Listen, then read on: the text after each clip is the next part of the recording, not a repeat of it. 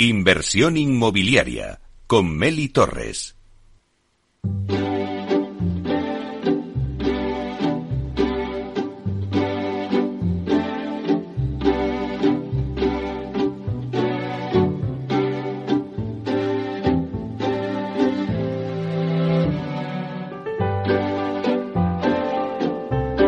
Inversión inmobiliaria. Comienza el debate. Bueno, pues esta sintonía que escuchamos nos anuncia el tiempo del debate y hoy vamos a hablar del marketing en el sector inmobiliario, su evolución, presente y futuro. El marketing que vemos hoy en día no tiene nada que ver con el que teníamos años atrás, ¿no? Se ha pasado de no dar prácticamente nada de importancia al marketing a convertirse en algo fundamental en este nuevo entorno inmobiliario. El sector ya no se centra solamente en ofertar productos, sino que muchas compañías comienzan a apostar y a ofertar por experiencias, ¿no? A través de los nuevos canales. Hemos oído hablar del marketing sensorial, que luego ya lo trataremos. Incluso ya eh, vamos hasta el metaverso, ¿no? Para vivir nuevas experiencias. Este cambio no ha sido exclusivo del marketing, sino que ha sido una consecuencia de cómo ha cambiado todo el sector inmobiliario en general. Para ver esta evolución hemos reunido hoy en nuestra mesa de debate a los alumnos del grado inmobiliario Asprima UPM y a uno también de los profesores de marketing del grado inmobiliario que vamos a pasar ya a presentarles a todos ellos. Bueno, pues eh, empezamos con Hugo Murlán, que realiza las prácticas en Landian Group. Buenos días, Hugo. Muy buenos días. Bueno, también tenemos a Eva Hinojes, arquitecta y cursa sus prácticas en Hábitat Inmobiliaria. Buenos días, Eva. Buenos días de nuevo, Meli. También tenemos a Luis Aleña, que es, eh, realiza las prácticas en ELIS, gestora de inversiones inmobiliarias. Buenos días, Luis. Buenos días, Meli. Y también tenemos con nosotros a Adrián Redondo, que es graduado en edificación y que cursa sus prácticas en Priconsa, en el Departamento de Activos Terciarios. Buenos días, Adrián. Buenos días, Meli. Muchas gracias por la invitación. Y también tenemos con nosotros a Víctor Portela, que es director de Planificación y Estrategia de Marketing en Culmia y profesor del grado inmobiliario Asprima UPM de Marketing. Buenos días, Víctor. Buenos días, Meli. Muchas gracias por invitarme a participar en tu programa y, hacerlo junto con los alumnos del grado, ¿no? La verdad que es un verdadero placer hablar de marketing inmobiliario junto a ellos. Bueno, pues muchísimas gracias a todos. Eh, prometemos a los oyentes que se van a pasar un buen rato y van a, a dar, les vamos a dar un poco las claves, ¿no? De lo que está pasando ahora en el sector inmobiliario y en el marketing. Así que yo creo que primero, a ver, el profe nos tiene que hacer aquí una introducción, Víctor, eh, un poco para ver cuál ha sido la evolución del marketing en el sector inmobiliario. Nos va a venir bien para luego ya entrar nosotros en el debate. ¿Te parece? Perfecto. Pues nada, cuando pues quieras. Pues Meli, lo has apuntado tú ¿no? al hacer la introducción. ¿no? El marketing que vivimos hoy día no tiene nada que ver con el de hace algunos años. Eh, yo lo he vivido mi propia experiencia profesional, en la que he visto como en 2004, cuando empecé, ¿no? ahora casi 20 años después, pues la evolución afortunadamente ha sido, ha sido muy importante. ¿no? Como tú también comentabas, hemos pasado de no dar prácticamente nada de importancia al marketing a convertirse en algo fundamental en las compañías del, del sector. ¿no? Y como también comentabas, Meli, en la introducción, pues este cambio no, no, se ha producido solo en marketing, ¿no? Ha venido motivado por el profundo cambio que ha dado el sector inmobiliario en general. Ha pasado de un sector que estaba en manos de empresas familiares, en muchos casos, poco profesionalizadas, de compañías que la orientación al cliente era prácticamente nula, no había cultura alguna de marketing y, pocas compañías, podemos decir, que, contaban con profesionales especializados en, en esta materia, ¿no? Era el mismo equipo comercial o incluso el dueño el que se ocupaba de hacer las pocas cosas que se hacían, ¿no? Y a día de hoy el sector eh, bueno, hay compañías internacionales, importantes estructuras en sus áreas de marketing y sobre todo muy focalizadas en, en el cliente, ¿no? Y, y, por hacer esa evolución, si la hacemos analizándolo desde el punto de vista de las variables del marketing mix, ¿no? Esas variables que Philip Cole, las cuatro P's del marketing famoso, ¿no? Que, que, que, en su día estableció y que actualmente han surgido algunas, pues podemos ver la, la evolución, ¿no? A nivel general, el principal cambio ha venido motivado por, por, haber pasado una nula orientación al cliente, a que el cliente esté en el centro de todas nuestras decisiones, ¿no? Algo que en otras industrias ya venían haciendo mucho antes, pero la realidad de nuestros sectores es que ha llegado con, con retraso, ¿no? Y, y, es importante, Meli, tener en cuenta que en marketing no solo hacemos publicidad, ¿no? Marketing engloba mucho más, ¿no? Como lo dicen las variables del marketing mix. Y hago un breve repaso en, en cada una de ellas, si, si os parece, ¿no? Si, si analizamos la variable producto, pues hemos pasado a hacer un producto en el que no se tenía en cuenta las necesidades del cliente a un producto que está pensado por y para el cliente, ¿no? Antes, pues bueno, no, no, no, se, no se sabía lo que el cliente quería, se construía lo que el promotor consideraba que era más adecuado, muchas veces con el criterio de la intuición o ver qué hacía el vecino, pero siempre mirando exclusivamente por sus intereses, dejando al cliente de lado. ¿no? A día de hoy, se analizan, además de la oferta, la demanda, se escucha al cliente, se hace un producto acorde a lo que necesita, ¿no? Igualmente el sector está muy preocupado en la innovación, en cómo poder ofrecer un producto mucho mejor incluso de lo, las expectativas que una persona puede, puede tener, ¿no? productos de calidad, sostenibles, personalizables y al fin y al cabo que cumplan con un mínimo con lo que el cliente necesita, ¿no? Y, a la hora de comunicar el producto, pues también hemos evolucionado, ¿no? Hemos pasado a comunicar un producto de una manera muy fría, ¿no? Pues hablábamos vivienda de X y dormitorio con tal superficie, hacerlo de una manera mucho más experiencial, ¿no? Ahora hablamos de esas experiencias vitales que se pueden vivir en las viviendas, ¿no? Esto en cuanto a la variable producto. Si analizamos la variable precio, pues aquí la premisa, evidentemente, como es lógico, siempre va a ser que tenga un ROI positivo para una compañía, ¿no? Eh, la evolución que, que, a modo de ver, creo que se ha producido, pues es dotar al producto de esa percepción de valor, ¿no? que cuente con ese intangible que pueda conseguir que alguien esté dispuesto a pagar más por algo porque está percibiendo una propuesta de valor, bien de la compañía o bien del producto, ¿no?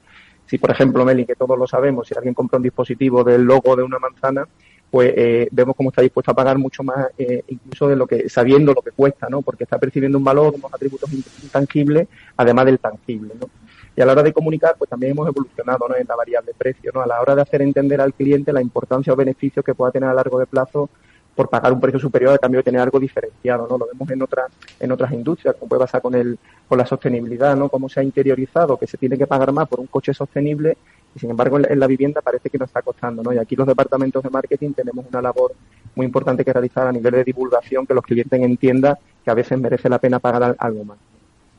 Analizando la variable distribución, pasamos a la tercera P del marketing, pues aquí, bueno, los canales de distribución del sector inmobiliario es todo punto de contacto de empresa-cliente, ¿no? Y aquí vemos una tremenda evolución, ¿no? La digitalización ha permitido que aparezcan nuevas formas de interactuar con las empresas, redes sociales, plataformas de videollamada. Esto unido a, las formas tradicionales, ¿no? Pues final de venta, una feria inmobiliaria, hace que las opciones para los clientes pues sean muchas, ¿no? No, se obliga como antes a un cliente a informarse de una determinada forma, ahora le damos todas las opciones disponibles, ¿no? Y además cuidamos muy mucho todos esos puntos de contacto, ¿no? Meli, eh, los que venimos de, unos años atrás, esos puntos de venta que había antiguamente no tienen nada que ver como que los clientes se encuentran a día de hoy, ¿no? Eh, a todos los niveles, ¿no? En cuanto a la estética, el material que se encuentra dentro, etcétera, ¿no? Pasando a la, cuarta variable, la variable de promoción, que es la que más se asocia a los departamentos de marketing del, sector, si nos, nos centramos en la publicidad, aquí podemos ver un gran cambio, ¿no? Con el paso de los años la publicidad tradicional se ha complementado con todas las nuevas acciones de marketing digital. ¿no? Estamos viendo cómo la publicidad se va acercando mucho más a cada persona, ¿no? ya quedan lejos esas campañas de matar moscas a cañonazo y ahora intentamos personalizar y segmentar todo lo posible. Somos mucho más francotiradores. ¿no? Y sí me gustaría resaltar, Meli, porque a veces hablamos del marketing digital que viene a sustituir a lo tradicional y eh, a mi modo de ver en ningún caso. ¿no? El marketing eh, digital viene a complementar ¿no? y lo que ha hecho abrir nuevas posibilidades de acercar el producto a los clientes. ¿no? Y hay que tener en cuenta en nuestro sector, además, que el marketing tradicional sigue funcionando. ¿no? Por ejemplo, una valla publicitaria es una fuente de captación de, de lead muy importante. ¿no? Y la última variable que me gustaría apuntar y que añado a las cuatro P tradicionales es la de posicionamiento. ¿no? Si analizamos el posicionamiento de las empresas en cuanto a lo que, a lo que las compañías hacen con la marca, podemos ver una, una gran evolución. Nos pasa una etapa en la que todo se centraba en el producto. La marca pasaba totalmente desapercibida y, y, a día de hoy las grandes compañías pues, se preocupan de dotar ese valor a la, a la marca, ¿no? Hay muchas acciones corporativas para conseguir una notoriedad y posicionamiento de los distintos stakeholders, ¿no?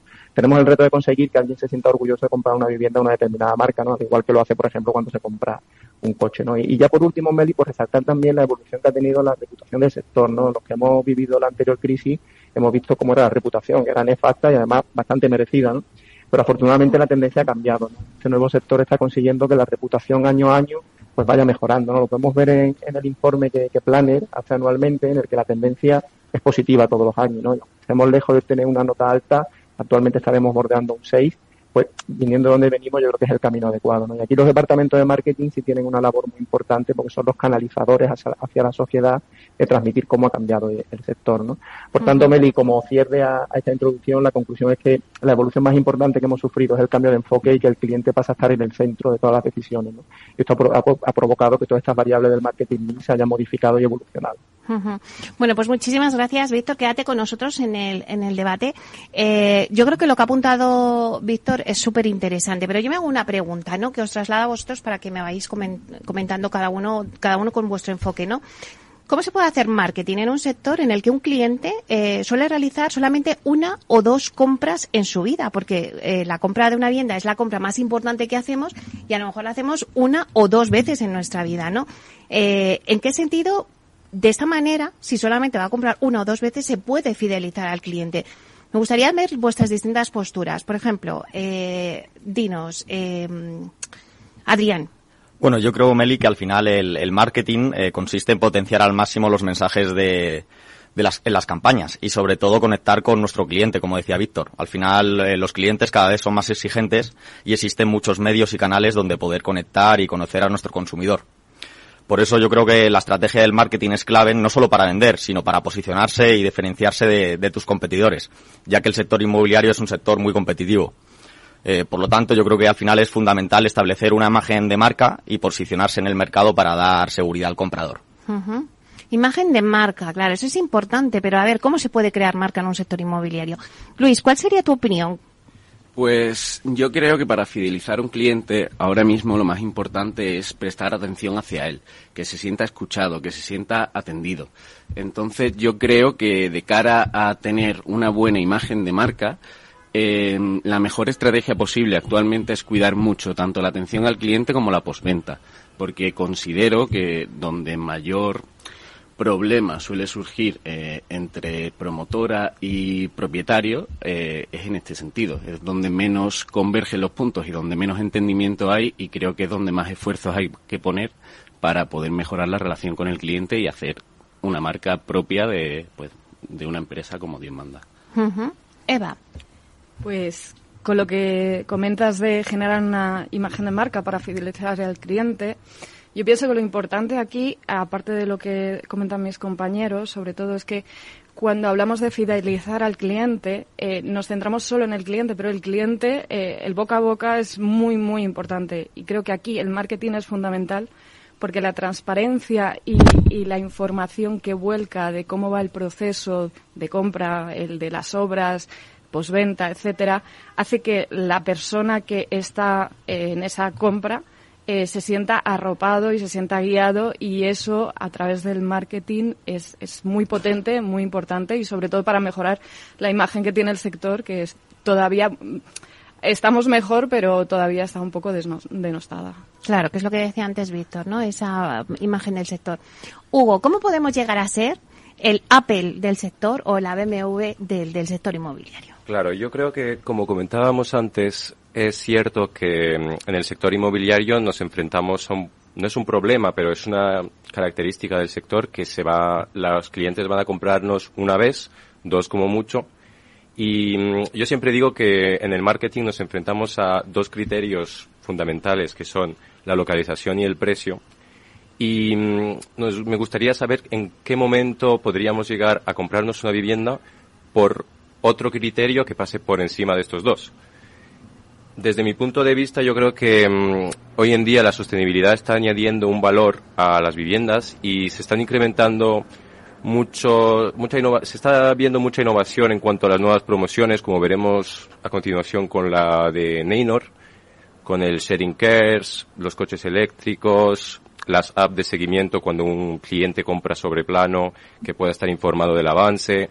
Hay que tratar la experiencia de compra con mucho cuidado y como decían mis compañeros, para que el boca a boca luego sea muy bueno.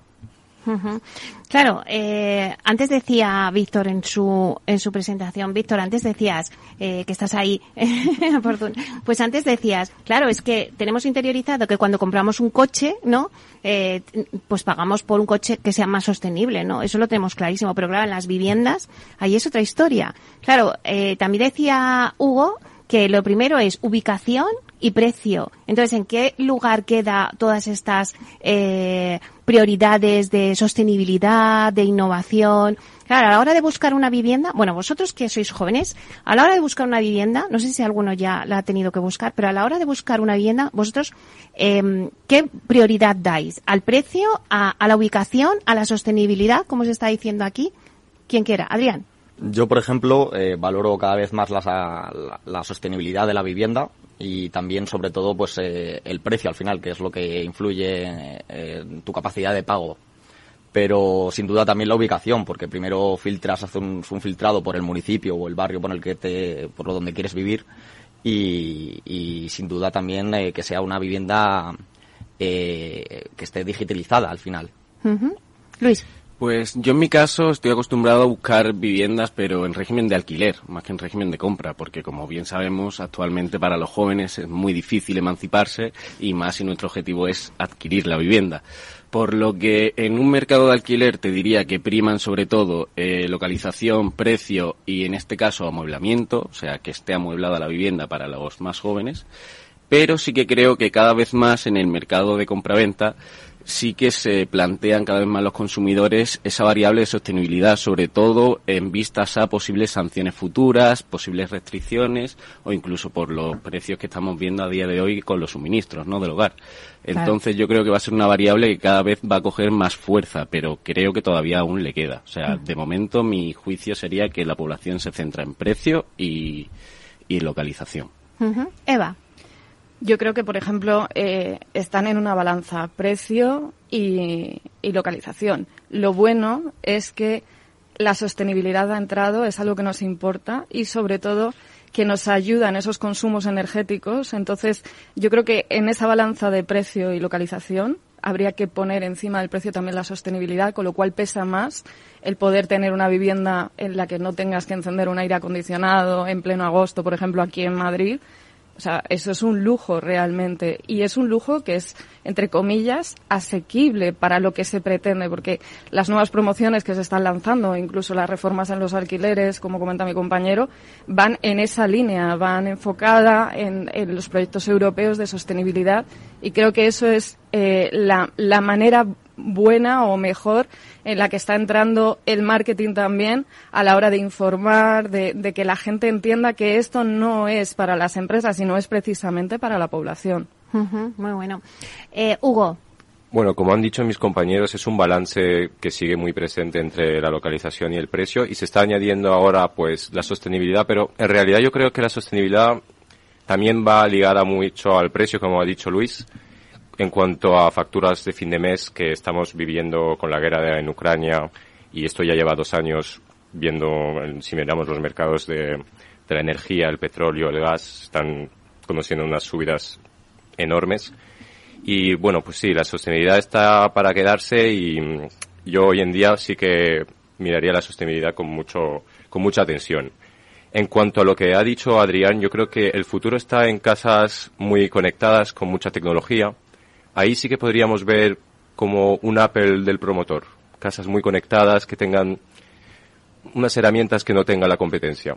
En ese sentido yo creo que vamos a ver cosas muy interesantes. También en cuanto a industrialización, yo creo que ahí se van a, se van a ver muchas cosas interesantes en cuanto a fidelizar el cliente. Imaginemos una vivienda industrializada que se puedan cambiar fachadas, que haya como un catálogo. Imaginemos la casa Tesla cuando se compra un Tesla está la opción base y luego se pueden añadir muchas, muchos extras. Imaginemos una casa en la que se pueda em, conocer este tipo de, escenario. Víctor, eh, no sé si estás de acuerdo. En una encuesta que vosotros también habéis hecho, esto te sirve para tomar nota, para que veas un poco, tomar el pulso ¿no? a, lo que están buscando hoy en día los jóvenes en alquiler o en compra. Sí, Meli, vamos a modo resumen un poco de todos los temas que habéis tratado en este, en este primer bloque, estoy de acuerdo con, los alumnos. ¿no? Si, empiezo por la parte de fidelización que habéis comentado, pues bueno, el pensar que fidelizar a, que no se puede fidelizar a un cliente porque compre una vivienda a lo largo de su vida o dos, pues es un error, ¿no? Lo ha apuntado Eva, como las recomendaciones son súper importantes, ¿no? En este informe que nosotros hemos hecho nos sale que el 62% indica que valora más los consejos de familiares y amigos que las de, que la propia publicidad o las de un profesional, ¿no? Entonces, da por la importancia que tiene, ¿no? Eh, y después, también me gustaría apuntar, Meli, que el fidelizar a, un cliente no es algo exclusivo de marketing. Esto tiene que ser una cultura que tiene que ser de toda la compañía, ¿no? El poner el cliente en el centro de tomar todas las decisiones, pero no solo exclusivo de marketing. Eso es, también muy, muy importante, ¿no? En cuanto a cómo fidelizar a un cliente, pues yo creo que, bueno, que en un proceso tan complejo como es la compra de una vivienda, pues que el cliente se sienta acompañado en todo momento, ¿no? De que ese viaje que inicia, ¿no? Con la compra de una vivienda tenga alguien que siempre está acompañando, ¿no? Hay muchos momentos de incertidumbre, de duda, pues que siempre esté el promotor, ¿no? A, su lado y eso hará que pueda tener satisfacción. Y evidentemente, cuando le entreguemos el producto, que cumpla las expectativas que tiene, ¿no? Porque si no, todos los esfuerzos anteriores no valen, Entonces, por ese lado de generar fidelización a través de la marca, podemos conseguirlo. Y después también estabais apuntando respecto a, otros sectores. En el sector inmobiliario no es marquista, ¿no? El que alguien te compre eh, por la marca es muy complicado, ¿no? Que supere eh, esas variables, esos factores que estáis hablando de precio y localización, es muy difícil, ¿no? Porque al final es un sector muy de, geolocalización, ¿no? Nosotros en nuestro informe eh, nos salía que, el 30% de los encuestados no reconocían a ninguna empresa de un gran listado que le pasábamos de, marcas de la, de la competencia, ¿no? Entonces ahí hay mucho camino que por recorrer, ¿no? Y después respecto a la sostenibilidad, igualmente yo creo que con el paso del tiempo se va a convertir quizás detrás del precio y la localización puede estar ahí como el, como el tercer factor de decisión de compra, ¿no? Aquí como apuntaba en la, en la introducción, tenemos que hacer una labor divulgativa y a veces eh, todos los promotores están muy, muy volcados a la sostenibilidad, pero se quedan las oficinas, ¿no? Tiene que trasladarse a los equipos comerciales que sepan explicarnos a los compradores todos esos beneficios que tiene, ¿no? Y, y me reitero en el ejemplo de la automoción que tenemos que conseguir hacer eso con el, con el sector inmobiliario. Porque es verdad, y en muchos foros de aquí de, de, nuestro eh, programa de inversión inmobiliaria lo han dicho, ¿no? Claro, te compras una vivienda que te están diciendo que es muy sostenible, pero no sabes muy bien cómo utilizar esa vivienda, ¿no? Por eso es importante, como decía Víctor, informar, ¿no? Al cliente, ¿no? De qué es una vivienda sostenible y cómo puede hacer su vivienda más sostenible. Eso también es importante porque no hay cultura todavía en, todo esto, eh, también en el sector inmobiliario. Eva. Eh, sí, yo creo que aquí, por ejemplo, una de las cosas que sería importante a tener en cuenta es que nosotros estamos metidos eh, en el grado inmobiliario, estamos eh, hablando con muchísimas empresas, la verdad es que da, gusto la amabilidad y la generosidad del sector inmobiliario. Pero, por ejemplo, lo que vemos es que cada empresa lógicamente eh, tiene su punto de vista y lo enfoca de una manera, pero eh, la, la, gente que no tiene nada que ver con el sector inmobiliario no ve que haya una unión de fuerzas por parte de las promotoras y, y no se entera muy bien de qué es eso de la sostenibilidad, cómo me influye, hmm. ¿Por qué es importante que lo valore a la hora de la compra de una vivienda? Entonces se queda un poco escaso, quizá. Claro, fundamentalmente va todo el mundo al ahorro. Eh, vamos a hacer una breve pausa ahora mismo para la publicidad, pero luego vamos a retomar el, debate. Sobre todo vamos a retomar eh, para ver los canales de comercialización que hay ahora, ¿no? Todo este marketing, qué canales está utilizando, ¿no? ¿Qué canales también utilizáis vosotros, pues cuando vais a buscar piso para alquiler o para compra? ¿Cuáles son los canales? Porque antes, eh, pues hablábamos fuera y decíamos, si es que ahora ya no vemos televisión, ya lo que vemos es Netflix. Entonces, ¿Cómo son los canales de antes, las vías tradicionales de televisión, las vallas que comentaba también Víctor y los nuevos canales de comercialización que hay ahora, incluso el metaverso? Bueno, pues todo esto en unos minutos estamos con vosotros.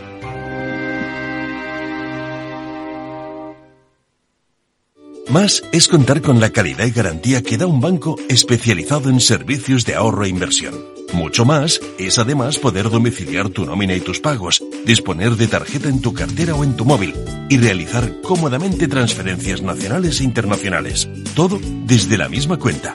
En Renta 4 Banco queremos ofrecerte mucho más. Por eso evolucionamos, para que no tengas que elegir. Más especialista, más para todos. Renta 4 Banco. ¿Quieres más?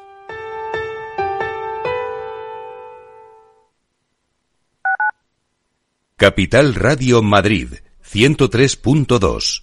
Nueva frecuencia, nuevo sonido.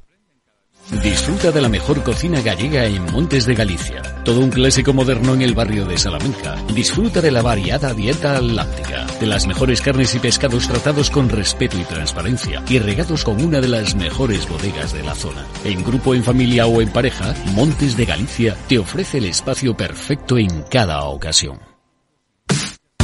Los viernes en Capital Radio te proponemos descubrir y comprender las estrategias de empresas con éxito que servirán de inspiración y ejemplo para la tuya. Escucha Metaempresas, un programa presentado por Andrés Arenas con la presencia y los consejos de expertos en distintas áreas y profesores de reconocida trayectoria. Todos los viernes a las siete y media de la tarde, Metaempresas, Capital Radio. Esto te estás perdiendo si no escuchas a Rocío Arbiza en Mercado Abierto. Mario Waits, profesor de ESIC y ex consejero del Fondo Monetario Internacional. Llueve sobre mojado, porque antes del conflicto ya el tema de la política monetaria venía muy expansiva, lo que llamamos nosotros la fiesta party pachanga en el Banco Mundial, emitir mucho dinero, y ya llevamos mucho tiempo, con lo cual veníamos con una inflación altísima antes del conflicto. Imagínense que a partir de ahora, con la subida de la energía, yo siempre explico a mis alumnos que si hay algo que afecta muchísimo la inflación es el petróleo, ¿no? Porque afecta al transporte y afecta a todos los derivados, ¿no? Fertilizantes, plásticos, pintura. O sea que si sube el precio del pollo no pasa nada, pero si sube el precio del petróleo sí. Mercado Abierto con Rocío Arbiza.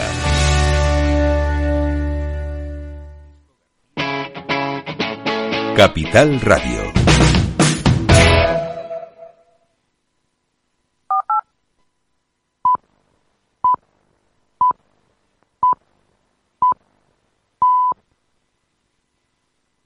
Inversión inmobiliaria con Meli Torres.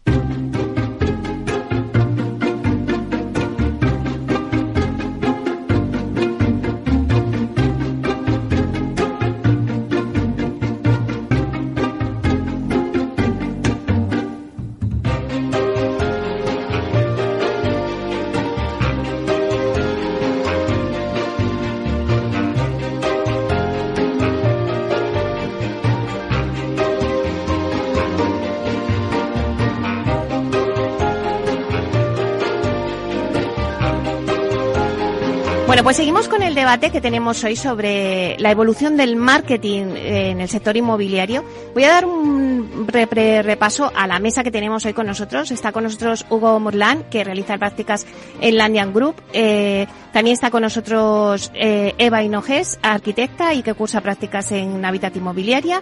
Está también con nosotros Luis Aleña, que realiza prácticas en ELIS, gestora de inversiones inmobiliarias, y Adrián Redondo, graduado en edificación y que cursa prácticas en Priconsa, en el Departamento de Activos Terciarios. Y está también con nosotros Víctor Portela, director de Planificación y Estrategias de Marketing Culmia y también es profesor de Marketing en el grado Inmobiliarias Prima UPM.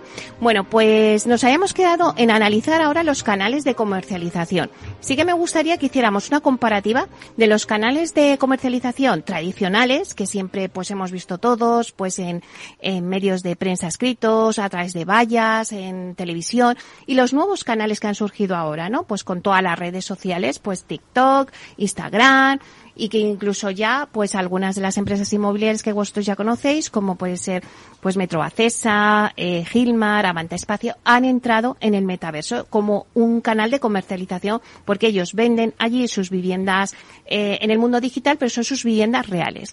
Y las puedes comprar con el dinero real, o sea, en euros y tal. Eh, entonces, me gustaría que hiciéramos esa comparativa, ¿no? Y qué es lo que vosotros veis, porque ahora mismo vosotros como jóvenes también que ah, buscáis vivienda en alquiler o, en compra, pues qué canales eh, os llaman más eh, la, atención.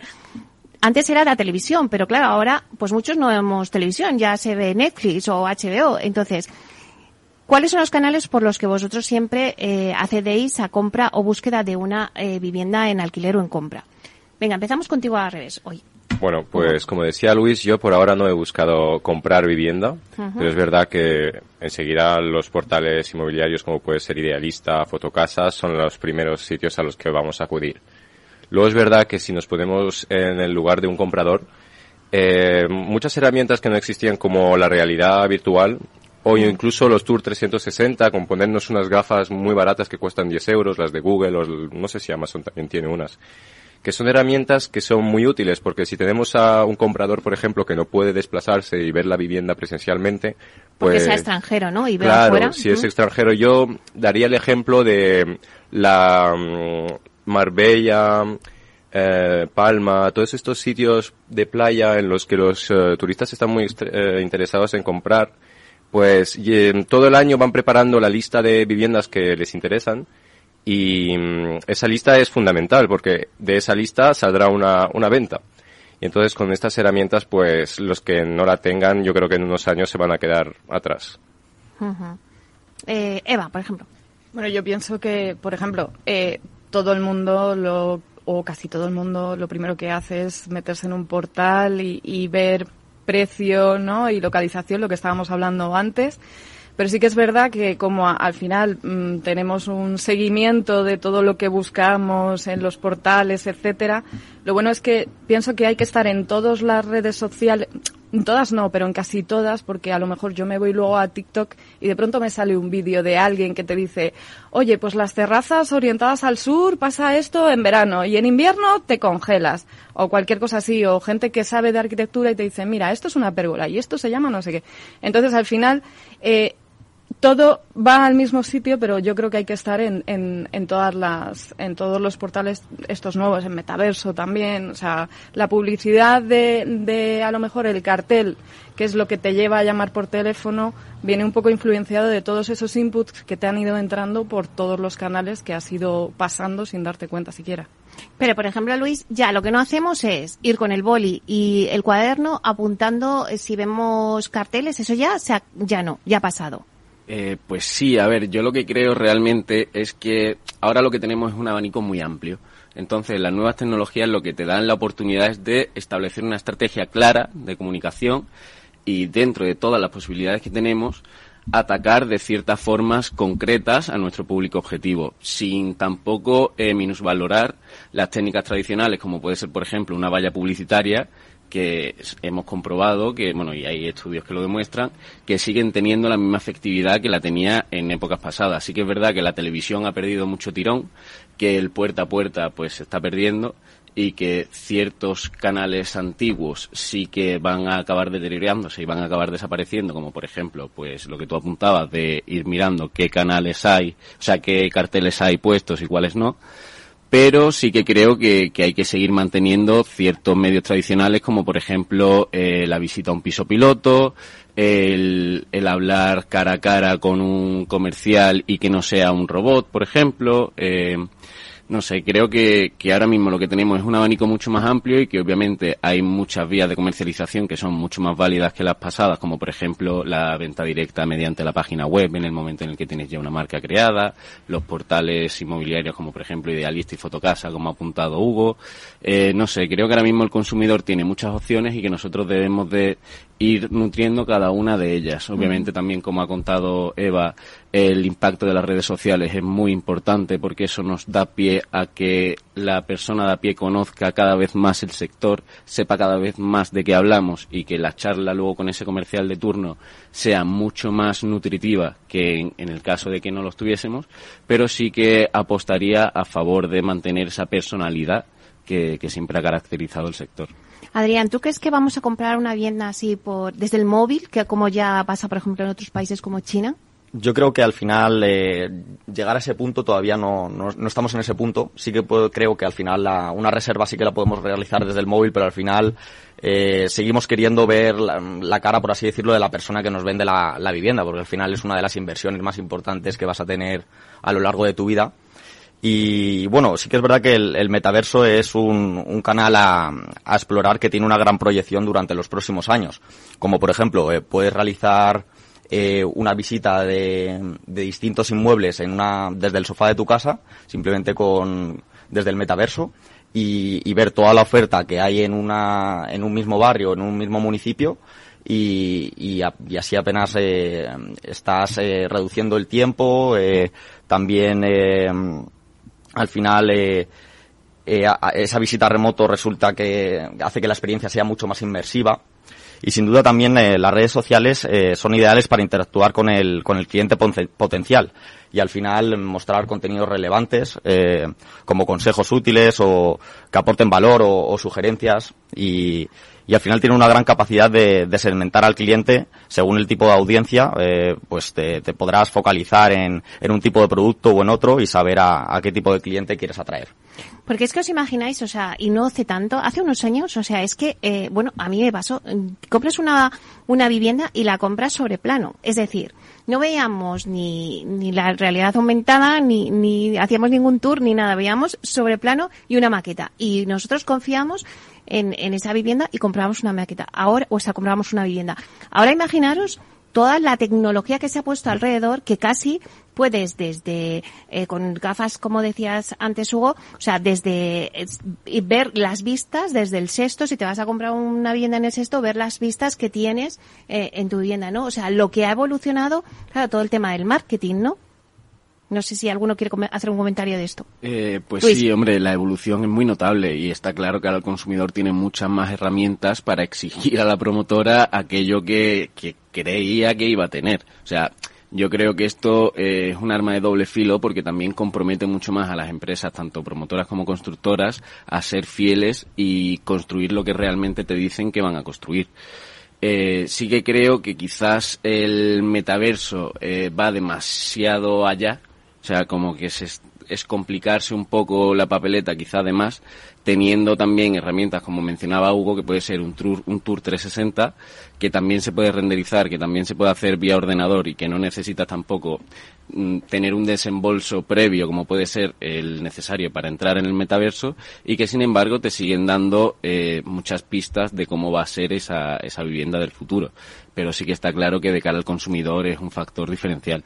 Antes, Eva, que hablabas de las redes sociales, el, el, valor que tienen las redes sociales. De todas las redes sociales que hay ahora, antes Irene, que también está aquí con nosotros, aunque, aunque no está en los micrófonos, pero está haciendo las fotos, eh, nos decía, es que ya en TikTok, eh, eh, en TikTok, ¿no? Que estaban haciendo, eh, se estaban mostrando habitaciones por habitaciones, ¿no? O sea, al final de todas las redes que hay, TikTok, Instagram, bueno, pues ¿cuáles son las redes que más están utilizando para el sector inmobiliario? Yo creo que, bueno, en general yo creo que mm, ha habido una tradición y, y, esto Víctor seguro que nos podría poner muchísimo más eh, eh, en, en, valor muchas, muchos datos que han dado y es que eh, cuando haces el proceso de compra, ¿no? Eh, quien tiene la decisión normalmente suele ser las mujeres al final eh, hay un porcentaje mayor. Y la gracia, por ejemplo, eh, eh, uno de nuestros profesores nos, nos comentaba que decía que cuando iba a hacer una reforma o cuando iban a comprar, eh, le preguntaba a, a quien le vendía, ¿pero esto me va a quedar como las imágenes del Pinterest o no? Porque si no es así, no quiero esta reforma. Entonces, tienen un peso eh, brutal realmente, porque mmm, la gente cuando hace, incluso cuando graba un vídeo en la ciudad, lo primero que pregunta, ¿dónde es? Quiero ir, quiero ver ese sitio. Entonces, el, el, poder estar y poder, por ejemplo, como decía Luis, en un piso piloto, hacer un vídeo, un TikTok, un, un story de Instagram o directamente poder pasear en el metaverso y ver esas viviendas, eh, parece una cosa que, que, lleva mucho trabajo por detrás, pero que parece baladí, pero realmente es una herramienta potentísima, porque además también lo puedes enfocar directamente. Al poder tener una métrica de medir a quién voy a, a, a orientar estos anuncios, que eso es súper potente y creo que realmente eh, los portales Pinterest, TikTok, Instagram y el metaverso son, son de los más potentes que hay a día de hoy. Vamos a hablar de las campañas de publicidad. Hugo, eh, hay campañas de publicidad que yo creo que, que, merece la pena que las comentemos aquí. Por ejemplo, la última de Neynor, que, que uno de vosotros también la, la, habéis comentado ya, que ha sido elegida mejor campaña de publicidad del SIMA por su, por su promoción Hacienda Rental Homes en Málaga, donde el lema es que se puede estrenar eh, en el alquiler, ¿no? No solamente en compra. Luego también Aidas Homes eh, sacó una campaña Bonita la casa, bonita la vida, y era un poco un homenaje a, al cantante Pau Danés. Luego también había otras eh, otras eh, campañas publicitarias, que me recuerdo, por ejemplo, la de Saret, que lanzó una lona, que era una propuesta de valor con un componente emocional, eh, justo tras las fechas navideñas, que de, el eslogan era que si los reyes no han acertado, acierta tú. Saret, tantas casas como estilos de vida. Era un poco el eslogan, ¿no? Bueno, pues lo que querían era, eh, normalmente se ponen las lonas, se tiran unas lonas largas en los edificios para cubrir el edificio porque está en obras y hacer publicidad, ¿no? De tu propio edificio, de la promoción que va a ir luego ahí. Pero en este caso, Saret no era un edificio propio, sino quiso hacer, pues una campaña eh, aportando valor sin que fuera su edificio una campaña publicitaria, ¿no? Bueno, ahora yo no sé si, si estas campañas publicitarias, eh, bueno, pues están captando, eh, pues esa clientela que quieres eh, despertar al cliente, ¿no? Decir, bueno, yo tengo una mejor promoción. No sé, cuéntanos un poco, Hugo. Bueno, yo en cuanto a campañas de comunicación en redes sociales para vender una promoción, me estaba mirando y la edad media, por ejemplo, de una red como Instagram, que es la que está más en, en auge, en auge eh, la edad media es de 35 años. 35 años eh, sigue siendo una edad joven, pero estamos viendo cómo esta edad va cada vez siendo más elevada. Entonces sí que por ahora yo creo que las campañas de comunicación de las promotoras están siendo útiles, pero lo van a ser cada vez más en el futuro. Por ejemplo, el uso de influencers, que son una forma de comunicar menos intrusiva a través de personalidades en las que confiamos, pues hay mucho que explorar en ese sentido. Uh -huh. Adrián. Sí, yo creo que, por ejemplo, al final con la campaña de Edas, con la canción de Bonito, todo me parece bonito, al final tratan de proyectar mediante las emociones una, una sensación de bienestar y, y de confort de los distintos espacios de la vivienda y, al final es, como, como comentaba antes Víctor, que ya no, no, está centrado en, en, el producto de promoción con tres y cuatro dormitorios, garaje, piscina y pista de pádel. Ahora ya está centrado un poco en, en las experiencias y, y, en las emociones. Al final eh, consiste en vender pues un, un estilo de vida. Luis. Eh, hombre, yo creo que detrás de cada campaña hay una estrategia previa por ejemplo, en la campaña de AEDAS que acaba de mencionar Adrián, está claro que el objetivo era captar clientes, era el, el materializar y monetizar esas posibles ventas, bueno, en este caso alquileres. Pero sí que creo que, por ejemplo, con la campaña de Sareb, lo que se busca es crear un impacto, el presentarse, porque yo dudo que la mayoría de la población conociese a Sareb sabiendo lo grande que es Sareb pero no es un sector que la gente conozca su día a día, sus desperfectos, quién está por encima, quién por debajo. No, no es un sector que esté al día, como por ejemplo en el caso del fútbol, que bueno, vimos que Laporta hizo una técnica bastante parecida que puso una lona justo enfrente del Santiago Bernabéu cuando se presentó a la presidencia. Entonces, yo creo que, que, dependiendo del objetivo que tenga cada una de las campañas, eh, se pueden justificar más unas u otras. Lo que sí que está claro es que está todo inventado y que, que cada vez se tienen más, más factores en cuenta. En este caso, por ejemplo, a EDAS, yo creo que atacó un poco el, el sesgo de pertenencia, ¿no? Y, y se enfocan estas nuevas campañas un poco en el subconsciente de ese, de ese comprador eh, para que no tenga que tomar una decisión muy, muy eh, racional, porque en el momento en el que te pones a comparar unas obras con otras, luego en realidad muchas se parecen en muchos sentidos. Es eh, el grupo de trabajadores de la empresa quien realmente va a diferenciar una marca de la otra. Entonces, eh, pues eso, yo creo que realmente donde mayor lucha existe a día de hoy es en el terreno del marketing entre las diferentes promotoras. Claro, es que, eh, un momento, eh, Hugo lo comentaba antes, ¿no? El tema de los influencers y de los famosos, que ahora vamos a entrar, pero ah, me pedías la palabra, Hugo. Sí, justo, era para comentar, si Víctor sigue ahí, yo creo que sí, que nos comente mm, lo que hicieron en, en las viviendas con un cantante que no me acuerdo su nombre, pero que mm, invitasteis a un cantante para crear un evento en una vivienda que luego se iba a vender pues eso me pareció súper inteligente y una muy buena forma de comunicar. No me lo podría haber imaginado yo, pero es verdad que hacer eso le da una vida, le da, le da como un valor añadido muy, muy especial, ¿no? A la vivienda. Víctor, cuéntanos, cuéntanos el cantante, porque sí que es verdad que algunas veces se han utilizado famosos en campañas. Recuerdo ahora mismo, pues Eduardo Noriega eh, protagonizó una campaña de Fotocasa, o antiguamente el Grupo Pinar, que tú sí que lo conociste, eh, Víctor Seguro, eh, pues contrató a Fernando Alonso para sus campañas publicitarias de viviendas. Ahora ya no se ve tanto este tipo de famosos, pero bueno, cuéntanos el cantante que vosotros utilizasteis. Pues no puedo contar mucho, Meli, porque hacemos la presentación oficial la semana que viene, precisamente, el día 16. Así que os invito a todos a estar atentos el día 16, que es cuando hacemos la, presentación oficial de, estación publicitaria. ¿no? Al final, bueno, es lo que están comentando los, los alumnos, ¿no? Al final, los promotores tratamos de hacer eh, cosas diferentes, cosas disruptivas, ¿no? Para, para poder llamar la atención de la gente en un mundo que hay tanta saturación publicitaria, ¿no? Oye, pero es que, Víctor, eh, nos tienes que decir si va Alejandro Sanz, porque como vaya Alejandro Sanz, o sea, vamos allí todos, vamos. Te, invitaremos, Meli, para que puedas venir, lo comprueba allí in situ. Al final, bueno, la conclusión es esa, lo que estaban apuntando los alumnos, ¿no? Y Adrián lo ha explicado, lo ha explicado bastante bien, ¿no? El, el, cómo intentar a través de un enfoque aspiracional, ¿no? Pues transmitir los mensajes de la, de la compra de una vivienda. Y en relación al uso de los famosos, Meli, aquí yo fíjate que, que tengo mis dudas a veces, ¿no? Porque es una estrategia bastante arriesgada, ¿no? El, eh, al final, bueno, las marcas, pues para intentar aprovecharse, ¿no? De esos valores que tenga un famoso, ¿no? Y transmitirlos rápidamente, ¿no? Como puede pasar con Nadal, Gasol, ¿no? Que tienen tan buena imagen.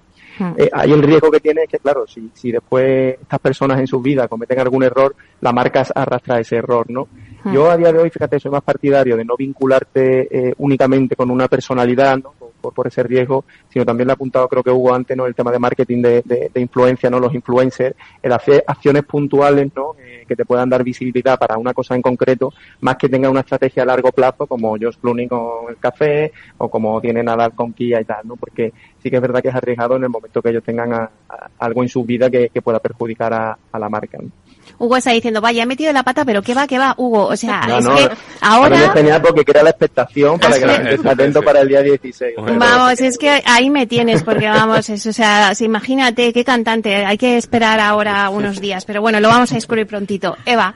Eh, yo, por ejemplo, lo que decía Víctor antes, ha cambiado mucho eh, la, la sociedad en la que vivimos y, y las promotoras. Antes eh, el producto no, el cliente no estaba en el centro, eh, entonces la manera de comunicar es diferente. Y ahora el cliente de, mm, el que mm, empieza a ser comprador, ¿no? La edad de compra, sobre todo la gente joven, ha cambiado mucho y ahora somos más exigentes. O sea, ya no solo queremos una una casa con tres habitaciones, un baño, etcétera. No, ahora queremos un sitio donde sentirnos bien, estar cómodos, que nos vendan sensaciones, que tenga un espacio de gimnasio. O sea, cada vez somos mucho más exigentes y el marketing ahora es más eh, sensorial, por decirlo así. Ahora alude también a nuestra manera de vivir, no solo las piezas que tiene que tener una casa, sino cómo vivimos en esas casas. Adrián. Yo estoy de acuerdo con lo que decía Víctor al final, que mm, asociar la marca de, de un famoso supone un, un gran riesgo para la marca. Sí que te puede traer pues esos valores, como comentaba de Rafa Van Nadal, del compromiso, la perseverancia, la constancia, pero también puede que se vuelva en tu contra al final, como con los escándalos de Tiger Woods o recientemente la polémica con Johnny Depp que por ejemplo eh, Disney decidió de dejar al lado la película de Piratas del Caribe, aunque por ejemplo eh, Dior, que también era patrocinador de Johnny Depp, pues decidió mantener su patrocinio eh, ya que ca- encajaba con el perfil de su target, que al final iba más enfocado hacia la disrupción, la valentía, la rebeldía. Entonces al final la reputación de una marca se construye con los años, pero puede esfumarse en, en segundos. Claro que sí. Jolín, qué interesante está resultando. Esto tendríamos que hacer otro debate, no solamente con campañas de publicidad, eh, pero ya nos quedan pocos minutos. Entonces, vamos a intentar que cada uno, eh, vamos a hacer una ronda un poco como nada, eh, unos mensajes no al oyente para que se queden con lo importante de lo que hemos tratado. Por ejemplo, empezamos contigo, Hugo. Bueno, pues para resumir un poco la idea y mm, quedarnos con un resumen breve de lo que hemos comentado, yo creo que el marketing va a tener un valor cada vez más grande en el sector, entonces pues se van a ver estas herramientas que hemos comentado cada vez se van a usar más y mm, sobre todo el uso de la tecnología, viviendas conectadas, yo creo que eso va a tener un valor añadido muy muy grande en los años a venir. Muy bien. Eva. Bueno, pues yo creo que el marketing es fundamental, sobre todo en el papel de comunicación, de ver esas eh, todo lo que se nos viene de sostenibilidad, etcétera, y sobre todo el, el que ya el cliente es el foco principal de la promoción inmobiliaria, entonces eh, es un cliente, es un, es un marketing más enfocado a realmente esas necesidades y esas demandas. Luis. Eh, pues bueno, yo quiero centrar sobre todo que creo que los promotores eh, tienen que tratar de parecerse más al corte inglés más que a Apple y centrarse en esa atención al cliente.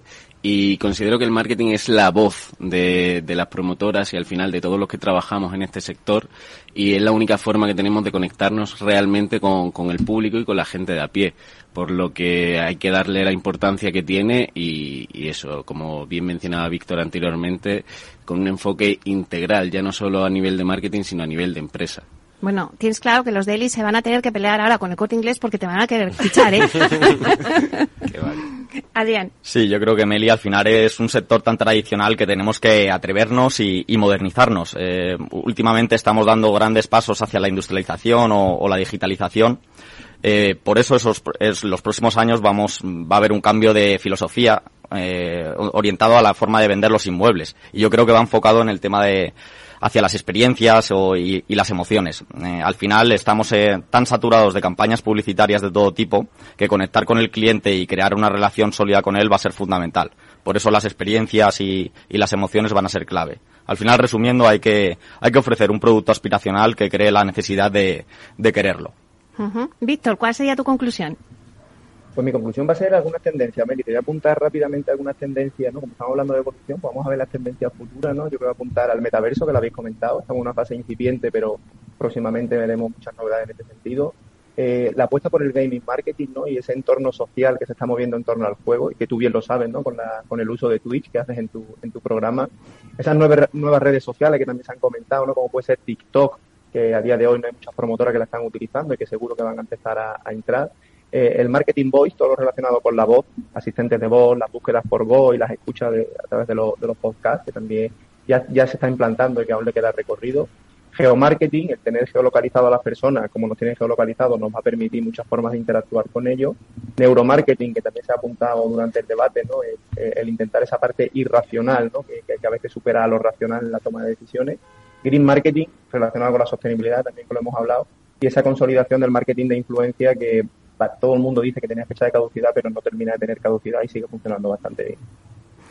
Bueno, no sé si, si estáis de acuerdo con todo lo que ha dicho Víctor o se le ha quedado alguna en el tintero. Eh, Hugo, ¿se le ha quedado alguna porque te veía ahí como asintiendo con la cabeza? No, no, bueno, lo ha resumido muy bien. Yo creo que hemos tenido un resumen muy bueno y nada que añadir por, por ahora. Sí, Adrián. Yo creo que también eh, al final es muy importante cuidar la, la, visualización de la web desde el dispositivo móvil porque al final yo creo que es eh, donde haces el primer filtro, el primer cribado de las promociones, entonces hay que cuidar muy bien eh, la web de la promotora o de la promoción en la que estés anunciándote y, y luego ya pues trasladarlo a, los distintos dispositivos desde el iPad o, o el ordenador. ¿Estáis de acuerdo con que va a ser Twitch, la voz, las tendencias, el metaverso, como decía Víctor? Eva. Sí, por ejemplo, eh, una cosa que ya está para quedarse es eh, que todo el mundo escucha podcasts, audios, porque tú eliges cuándo escuchar el programa. El programa de radio que se está grabando, que lo pueden escuchar cuando quieran. Y también es del meta eso. Eh, claro, o sea, realmente lo que hacemos es dar la facilidad y dar, nos encanta elegir. Realmente es una cosa que a nosotros, por ser racionales, decimos, queremos elegir esto, pero aunque en verdad nos están dando para elegir, pero bueno. Y, y lo que creo que, que también, eh, o sea, mm, ya no solamente eh, la voz, sino también eh, el, el, poder em, el poder gestionarlo todo eh, eh, a través de, de, de, un móvil. O sea, es que tiene que estar todo enfocado. Tenemos la cabeza en el móvil, simple. Bueno, pues muchísimas gracias a todos. Eh, mira, nos has puesto al final, yo creo que feliz la de bonito, todo me parece bonito. La estaba intentando localizar cuando la has cantado, Adrián, que cantas bien, ¿eh? Pero bueno, vamos a ponerla por, esa campaña que hicieron los de AEDAS. Muchísimas gracias a Hugo Morland, eh, muchísimas gracias por estar aquí. Muchísimas gracias, Nelly. Muchas gracias, Eva Hinojes, muchísimas gracias. Muchas gracias. También Luisa Leña, muchísimas gracias. Muchas gracias. Adrián Redondo, muchas gracias. Muchas gracias. Mandar un saludo a mis compañeros de Gala Inmobiliario y a mis compañeros de Priconsa. Claro que sí. Y a Víctor Portela, muchísimas gracias por estar ahí. Gracias, Meli, a todos los alumnos y también al resto que no están presentes. Claro que sí, le mandamos un beso fuerte a Víctor Sardá. Muchísimas gracias y hasta mañana viernes de 12 a 1. Hasta pronto. Hasta la próxima.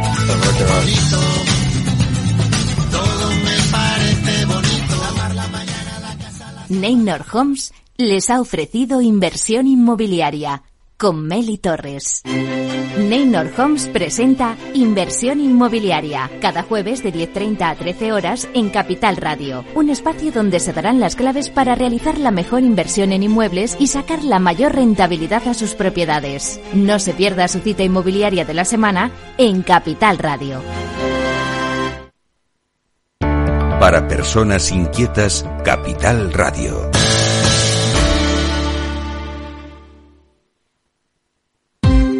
Ya no estamos en la era de la información, estamos en la era de la gestión de los datos y de la inteligencia artificial.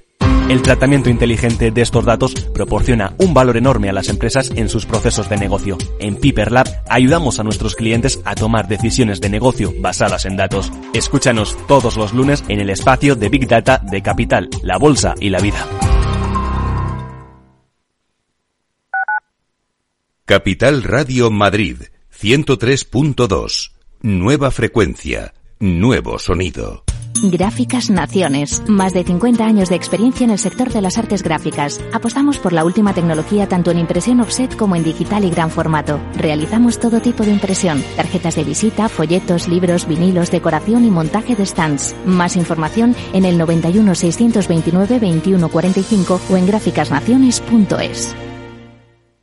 Disfruta de la mejor cocina gallega en Montes de Galicia. Todo un clásico moderno en el barrio de Salamanca. Disfruta de la variada dieta atlántica, de las mejores carnes y pescados tratados con respeto y transparencia y regados con una de las mejores bodegas de la zona. En grupo, en familia o en pareja, Montes de Galicia te ofrece el espacio perfecto en cada ocasión.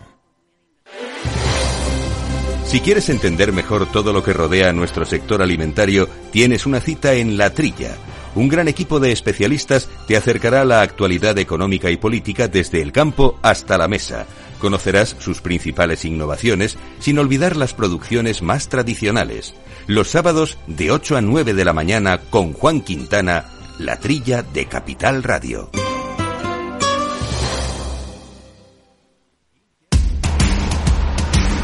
No pierdas detalle de todo lo que afecta a tus inversiones y a tu bolsillo. Toda la información en Mercado Abierto con Rocío Arbiza, de 4 a 7 de la tarde en Capital Radio.